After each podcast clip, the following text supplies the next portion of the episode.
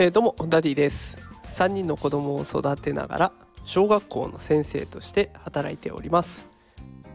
このラジオでは子育てや教育を楽にできるそんなヒントを毎日お送りしております。今日のテーマは話し方のコツ。ラジオを配信する側と聞く側の体験をして分かったことというテーマでお送りしていきたいと思います。今ちょっと収録をしているんですけれども外で子どもたちが遊んでる声が入っていますのでちょっとねあれ聞こえづらかったらすみません。よろしくお願いします、えー、ということで今日は話し方についての紹介になっていきます。まあ、ビジネスシーンでもね家庭での子育てにおいても欠かせないのが話す技術になります、えー、私こうやってスタンド FM で毎日配信をしております。で、いろいろね分かってきたことを今日はお話ししようかなと思います。結論を先に伝えますと速度は理解を深める。感情は人を呼び込む。この2つですね。もう一度伝えます。速度は理解を深める。感情は人を呼び込む。です。であの私普段はですね一番聞いている情報源としては Voicy を聞いております。これあのパーソナリティの方もね、えー、たくさんいましてそれそれぞれが専門分野に特化していてとても勉強になります。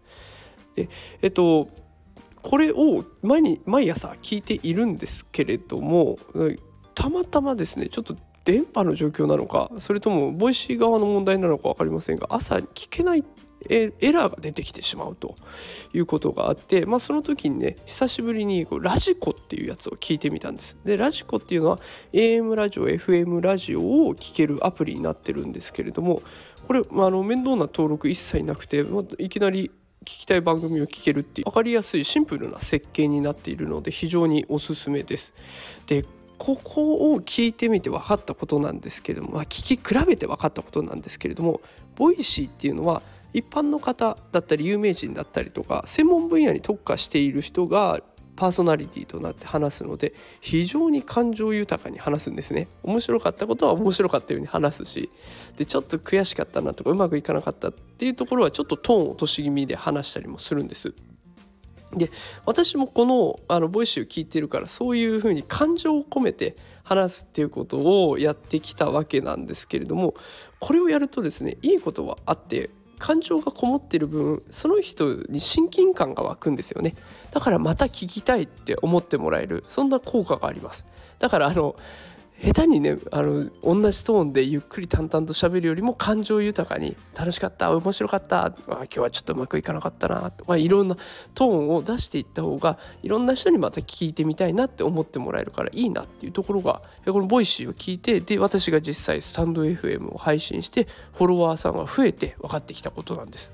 で久々にこう、えー、FM ラジオを聞いてみて分かったことはこちらはプロのパーソナリティ話しております。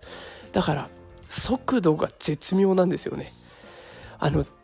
コーナーの説明このこれからクイズコーナーやりますみたいなそんなコーナーの説明の時はバーッと説明してくれるんですけれども大事なお知らせとか大事な話になってくるとそれが少しペースダウンしてくる。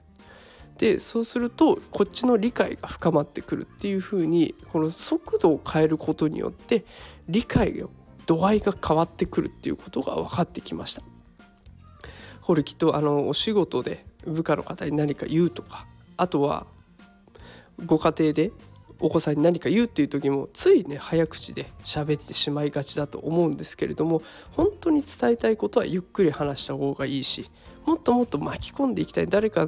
を巻き込んでいきたいなっていう時には感情豊かに話すってこれを切り替えていくと結構話し方がうまいねって思われるんじゃないかなと思います。ということで今日は話し方のコツで人を巻き込みたい時には感情豊かに話す。本当に伝えたいことはゆっくり話すと。